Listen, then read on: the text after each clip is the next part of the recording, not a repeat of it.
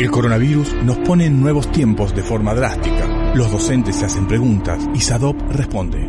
Hoy, con la voz de Gabriela Dueñas, doctora en psicología, licenciada en educación, psicopedagoga y docente universitaria. La pandemia plantea un desafío educativo. ¿Cómo dar clases en épocas de cuarentena? Efectivamente, estos tiempos de pandemia, inéditos para la humanidad, eh, nos plantean un profundo desafío a todos y todas, no solamente a los docentes, ¿no? Eh, frente a estas novedades que nos ha traído de la mano el coronavirus y a la necesidad del aislamiento social que nos dicen los médicos sanitaristas, epidemiólogos que hay que instalar como única vacuna frente al avance de, esta eh, epidemia. Eh, bueno, Ahí nos encontramos hacia el interior de los hogares, con nuestros niños, niñas y adolescentes, este, en situación de espera, en situación de, estar mirándonos a los adultos a ver cómo le hacemos frente a esta novedad. Toda una situación de aprendizaje por sí misma. De ahí que resulte a veces medio dificultoso eh, lograr que presten la atención que uno está esperando este, en los tiempos y formas uno esperaba, ¿no?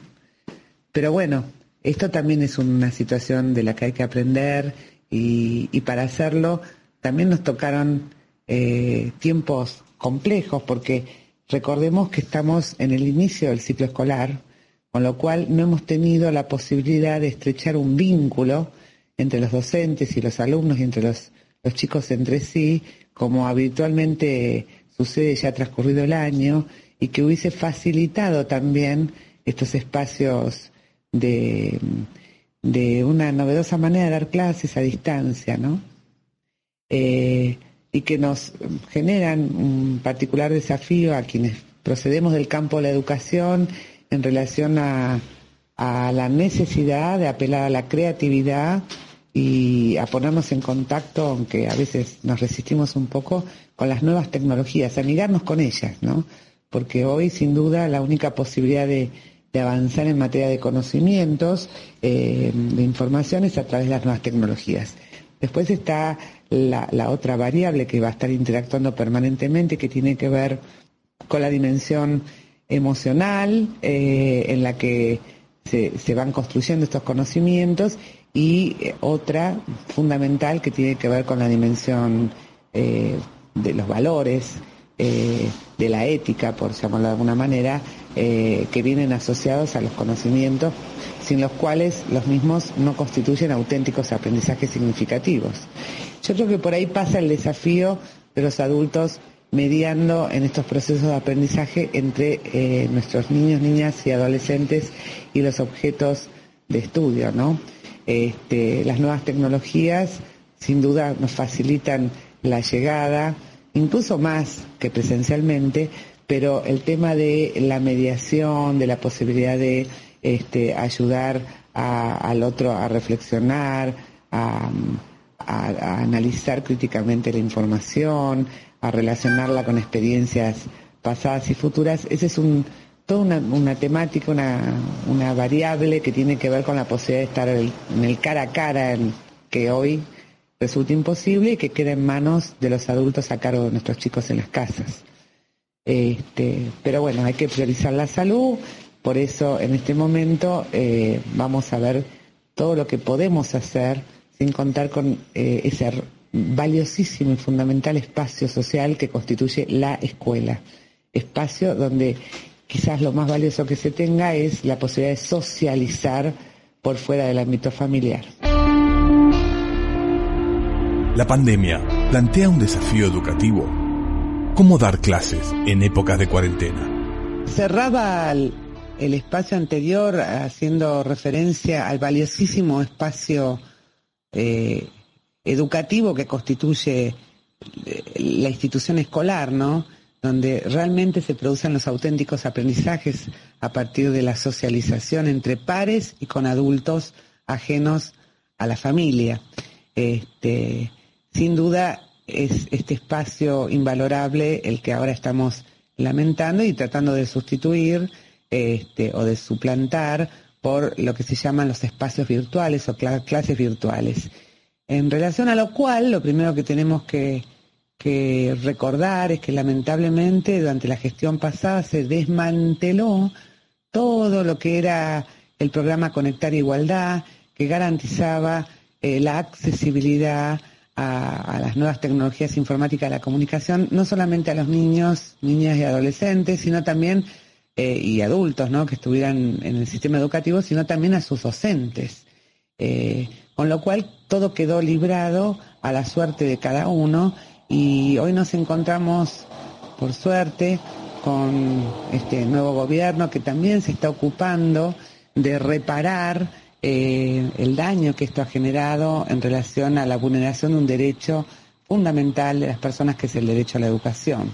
Y para lo cual el Ministerio de Educación de la Nación también ha dispuesto del uso del canal de la TV pública, de modo que los chicos que no tengan conectividad puedan eh, sí tener acceso a través de, programas especiales que se están preparando en materia educativa especialmente preparado y se está poniendo al aire todos los días en distintas franjas horarias este, para poder acceder así a información eh, que en un mundo como el que nos toca vivir eh, es sin duda eh, un derecho que no puede ser vulnerado por las lógicas de un mercado como nos ha pasado durante la gestión pasada que nos dejó arrasados en este sentido como en otros, sin ir más allá, hasta sin Ministerio de Salud. ¿no?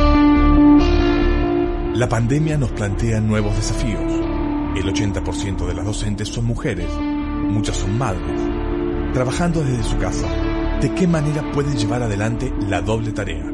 Otra cuestión que se pone de relevancia eh, en estos momentos es el tema de que el 80% de los docentes, sobre todo de nivel inicial y primario, suelen ser mujeres. Este, mujeres que por lo general también son mamás es decir, se encuentra en este momento ante el desafío de tener que dar clases de manera virtual, este, implementar distintos recursos para llegar a, sus alumnos, a quienes no tienen enfrente, sino eh, a distancia, mientras que están muchas veces rodeadas en sus casas por sus propios niños, niñas eh, y adolescentes que no siempre entienden eh, y que hay que ayudarlos a que entiendan y aprendan, en este sentido como hacen todas las mamás y papás que trabajan, que hay momentos y espacios para trabajar eh, y momentos y espacios para estar juntos, para disfrutar en familia o para acompañarlos en las tareas a, a nuestros chicos.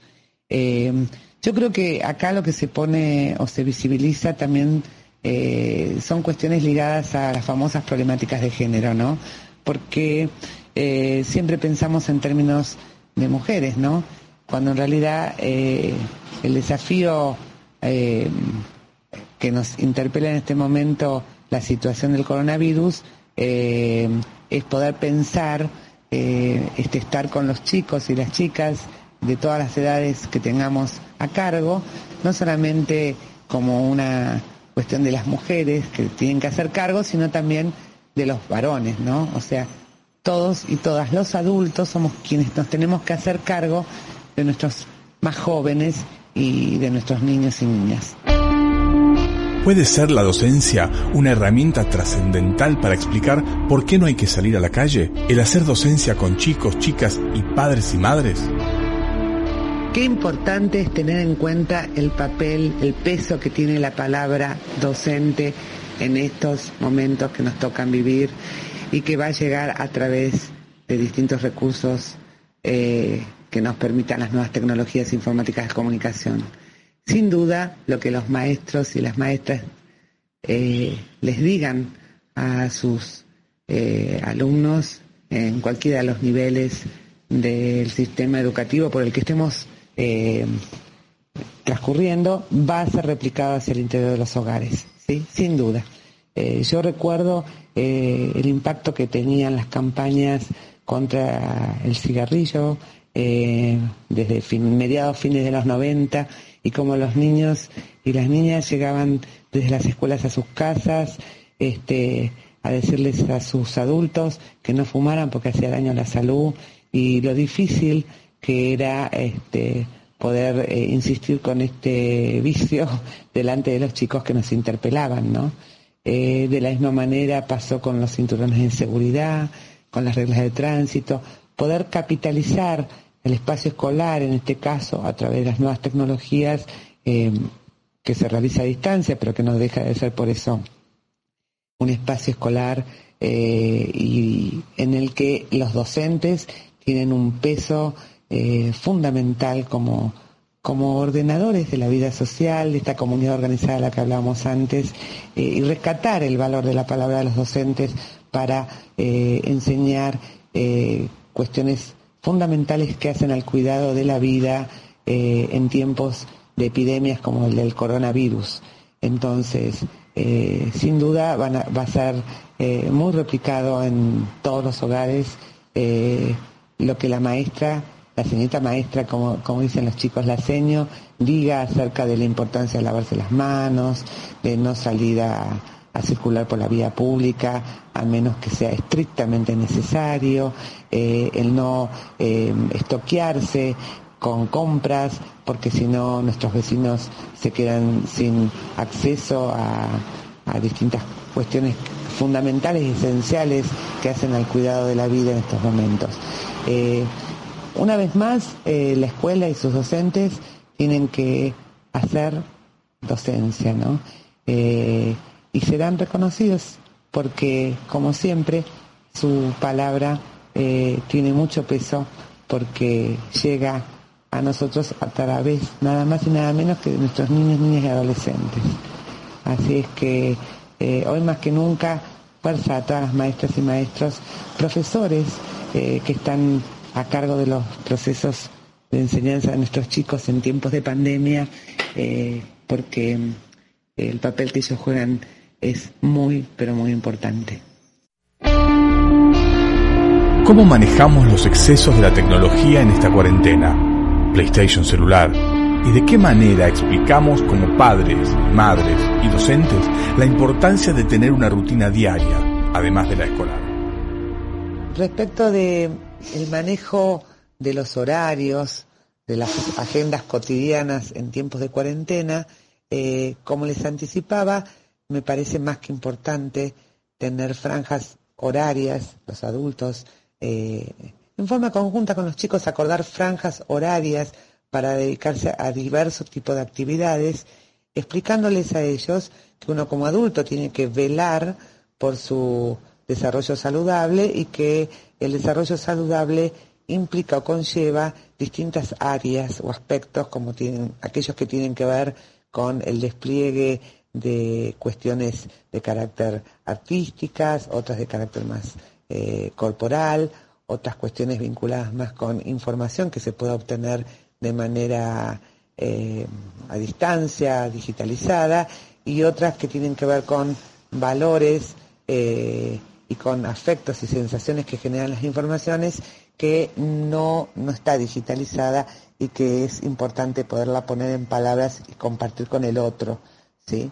Entonces, eh, de ahí que ellos van a poder comprender que así como hay que comer un poco de todo para estar bien alimentado, eh, las rutinas que uno organice en, en, los hogares durante esta cuarentena hay que eh, limitar para justamente habilitar un desarrollo saludable, como decíamos, y armónico, distintas franjas horarias para distintos tipos de actividades y no quedar pegados solamente en un tipo de actividades.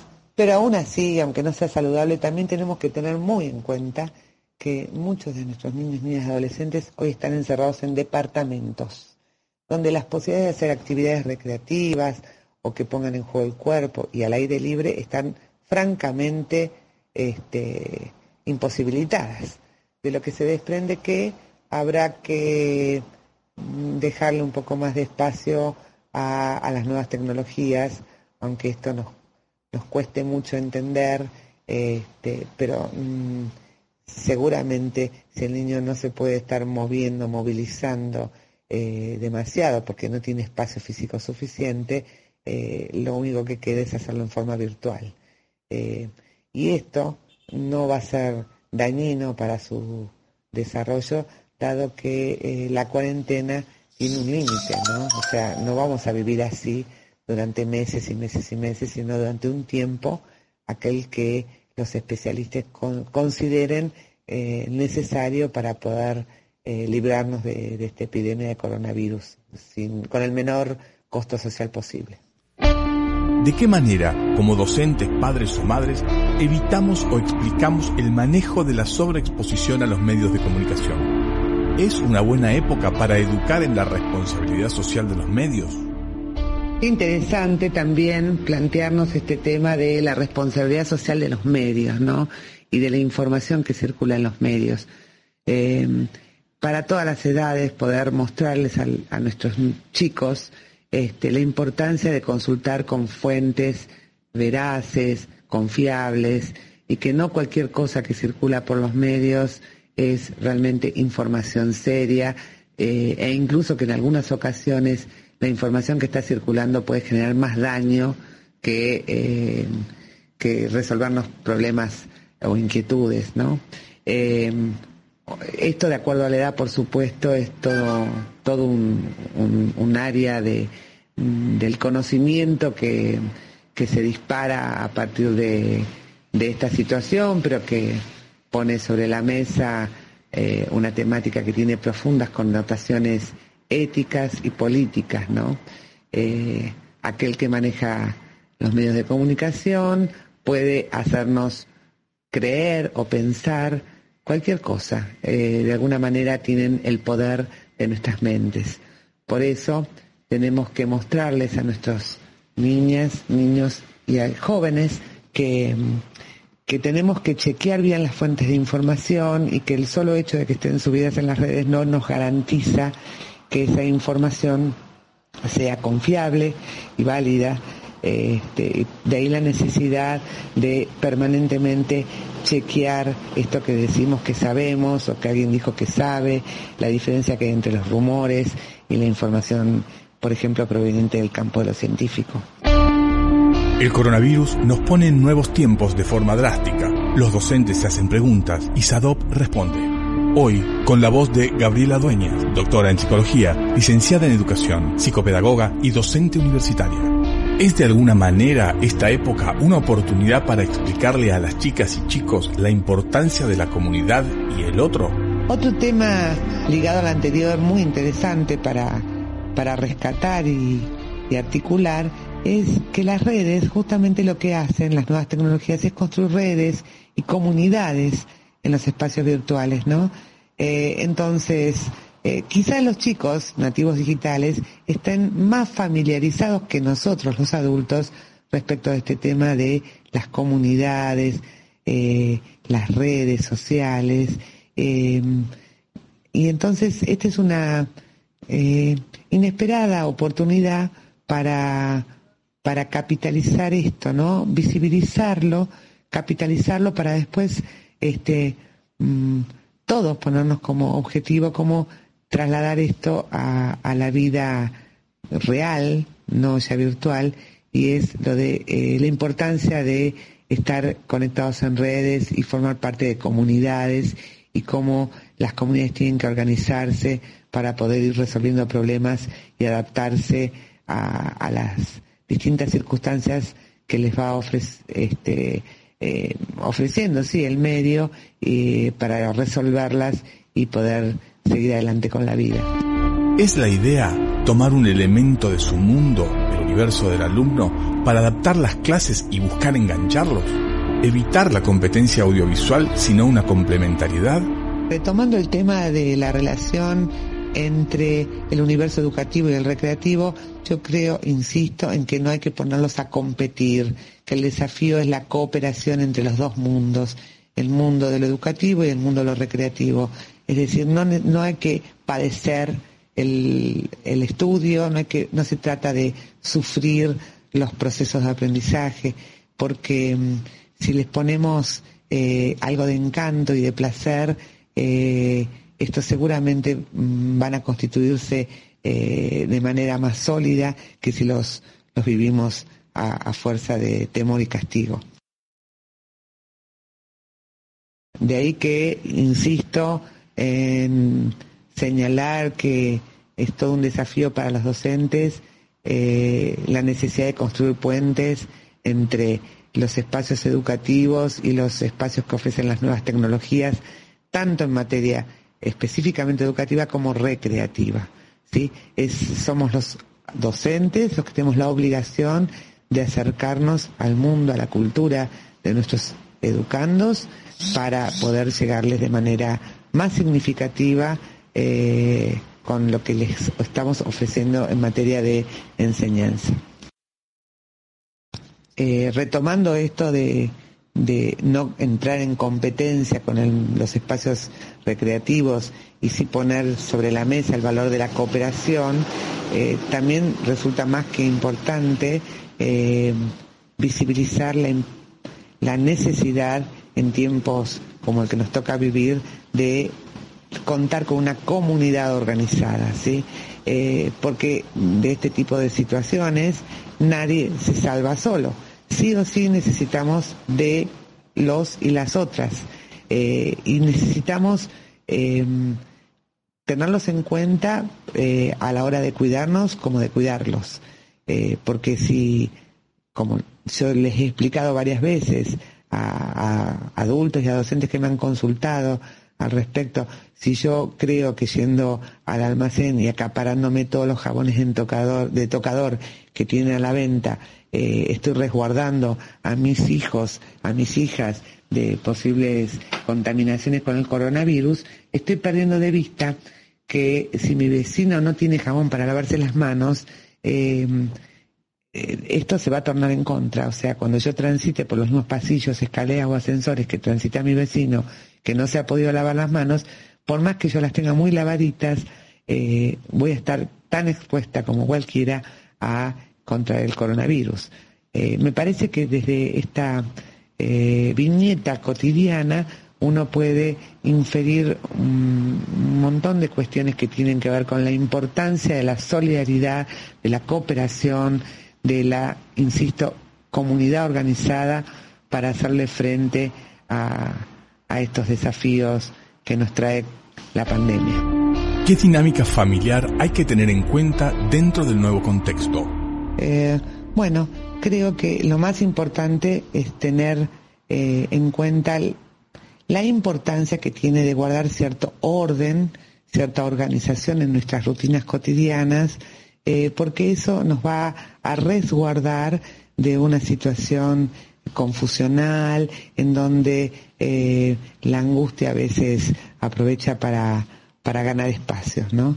El orden, la organización, el establecer franjas horarias para actividades diferentes, una para hacer actividades de la escuela a distancia, otra para jugar, eh, otra para jugar eh, con nuevas tecnologías y una para jugar poniendo en juego el cuerpo, valga la redundancia, otra para intercambiar eh, espontáneamente con los adultos del entorno, eh, algún momento para hacer alguna actividad este, de tipo más artística, etcétera. Eh, me parece que organizarnos las rutinas cotidianas en estos tiempos de cuarentena puede ser más que saludable y necesaria para todos y todas, fundamentalmente para aquellos niños y niñas que están en pleno proceso de estructuración psíquica y de configuración de su subjetividad.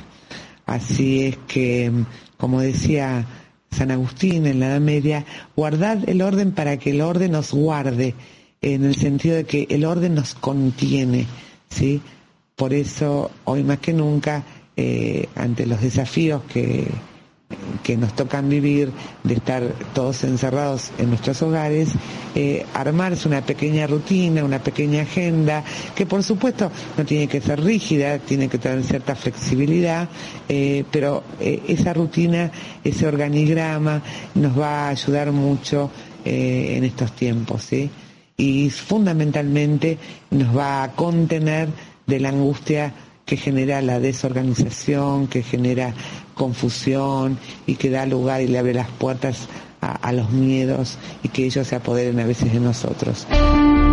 Una pregunta infaltable es ¿por qué estamos en cuarentena? Eh, de una u otra manera se la van a hacer eh, todos y todas las niñas y niños y jóvenes que estén a nuestro cargo.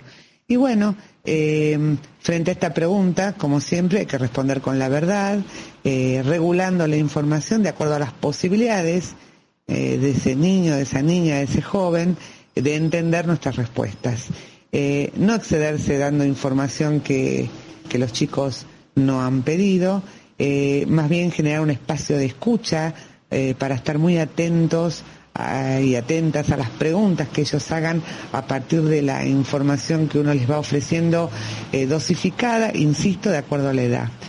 Nunca apelar a, la mentira, eh, ni eh, inventar o salir por el lado de la ficción frente a las preguntas que los chicos nos hacen.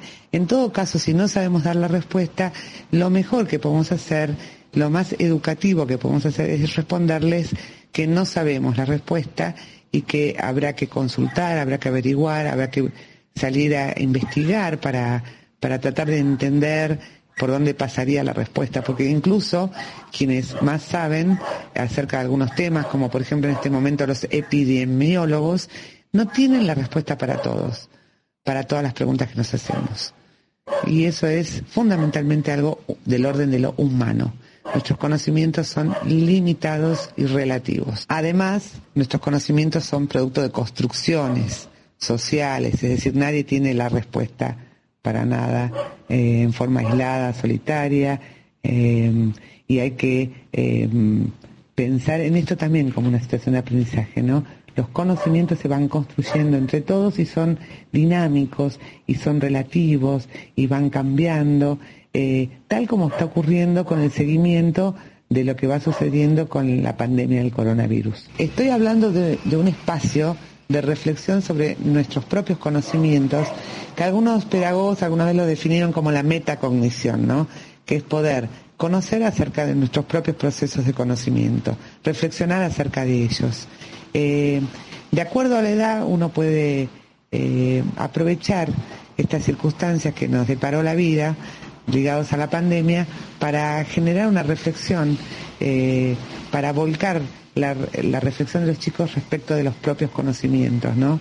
Eh, como ningún conocimiento está absolutamente este, coagulado, eh, son producto de construcciones sociales, de construcciones colectivas y además esto se produce en contextos, es decir, son relativos y dinámicos es decir, van cambiando. ¿Cómo dar contenidos atractivos con tanta competencia audiovisual y escasos recursos técnicos propios? Respecto a una cuestión que se plantean muchos docentes sobre cómo dar contenidos atractivos este, en competencia con lo que se ofrecen actualmente en los medios con otros fines que no son necesariamente educativos, sino por ahí más recreativos, yo creo que no se trata de entrar a competir, sino de esto de cooperación, ¿no? De la, hay que cambiar la, la palabra competencia por la palabra cooperación. ¿Qué quiero decir con esto? Que ¿por qué no atrevernos a introducirnos en algunos espacios recreativos de los niños y jóvenes de, estos tiempos para entender qué es lo que a ellos les resulta más atractivo, ¿no? Entonces por ahí aprendemos el nombre de algún personaje, de alguna saga de juegos que, que ellos habitualmente jueguen este, a través eh, de las pantallas para proponerles una actividad eh, o recorrer eh, algunos de sus juegos para entender cuáles son las lógicas que priman en ellos en estos momentos en función de, los juegos que realizan de acuerdo a la edad e incluso proponerles hacer un análisis crítico de algunas de las cuestiones que, que ahí se ponen en juego, valga la redundancia, este, em, para bueno, poderlo compartir con los docentes, con los pares, a través de las nuevas tecnologías, es decir, a distancia, y también con los adultos que tengan a cargo. Esto va a ser bastante sorpresivo para algunos familiares, porque em, eh, muchas veces eh, no tienen idea de eh, cuáles son los contenidos de los juegos a los que juegan sus propios hijos, sobrinos, nietos, eh, familiares. Eh, adentrándose en ellos, uno va a descubrir a veces por qué después tienen actitudes a veces muy discriminatorias, eh, muy competitivas, incluso hasta violentas. Entonces, bueno, esta es quizás una oportunidad para que todos entremos en contacto con esos espacios recreativos y poder, a partir de ese descubrimiento, generar una situación de aprendizaje en los valores. ¿Cómo se maneja la ansiedad en esta época? De la angustia inclusive y del miedo que nos genera esta situación a los adultos, este, va a ser un referente a partir del cual nuestros niños y niñas a cargo eh, van a poder eh, aprender cómo manejarse ante situaciones eh, como las que estamos viviendo. Por eso es tan importante recordar siempre que los niños aprenden más de nuestras propias actitudes, de nuestras acciones concretas, que de lo que decimos y de nuestros discursos. Entonces, bueno, quizás sea importante en este momento que los docentes puedan generar actividades a partir de las cuales se pueda poner en palabras los miedos, eh, las fantasías que aparecen asociadas en los niños, que van a ser diferentes de acuerdo a la edad, al nivel educativo que estén transitando, mm, en relación a la información que están escuchando a través de, la televisión o de, los, o de las redes en torno a esta epidemia de coronavirus. Y eh, lo interesante que es poder eh, eh, charlar con nuestros chicos respecto de qué están pensando en relación a esta información y que puedan verbalizar las emociones que les generan eh, y estoy hablando en este en este sentido de los miedos de las angustias de las ansiedades y poder compartir con ellos también nuestras angustias de manera obviamente regulada, ¿no? Porque los adultos tenemos la obligación de contener a nuestros niños y niñas y jóvenes, balizarles este camino eh, de la vida eh, durante su, su proceso de constitución subjetiva y por lo tanto no podemos derramarnos sobre ellos este, en el sentido de derramar nuestra angustia sobre ellos sin filtro, porque seguramente los podemos ahogar. Por eso el manejo que nosotros logremos de nuestras propias emociones puede ser, sin duda será, eh, el mejor referente para, para enseñar en estos tiempos de coronavirus. Las y los docentes, formados en un esquema tradicional de enseñanza, hoy deben adaptarse a nuevos tiempos de forma drástica. ¿Cómo pueden manejar la frustración, la ansiedad ante este nuevo escenario, dando respuesta a los chicos de manera virtual? Nuestros y nuestras docentes han sido formados en un formato tradicional, este, en el que las nuevas tecnologías apenas se aparecen como un recurso de enseñanza. Y esto es quizás porque la escuela es una de las instituciones sociales más conservadoras que existe, ¿no? Quizás porque fundacionalmente fue una institución que debió ocuparse de conservar y garantizar la transmisión de los conocimientos de generación a generación de ahí que resulte ser tan conservadora y que le cueste tanto eh, abrirse ante las nuevas tecnologías.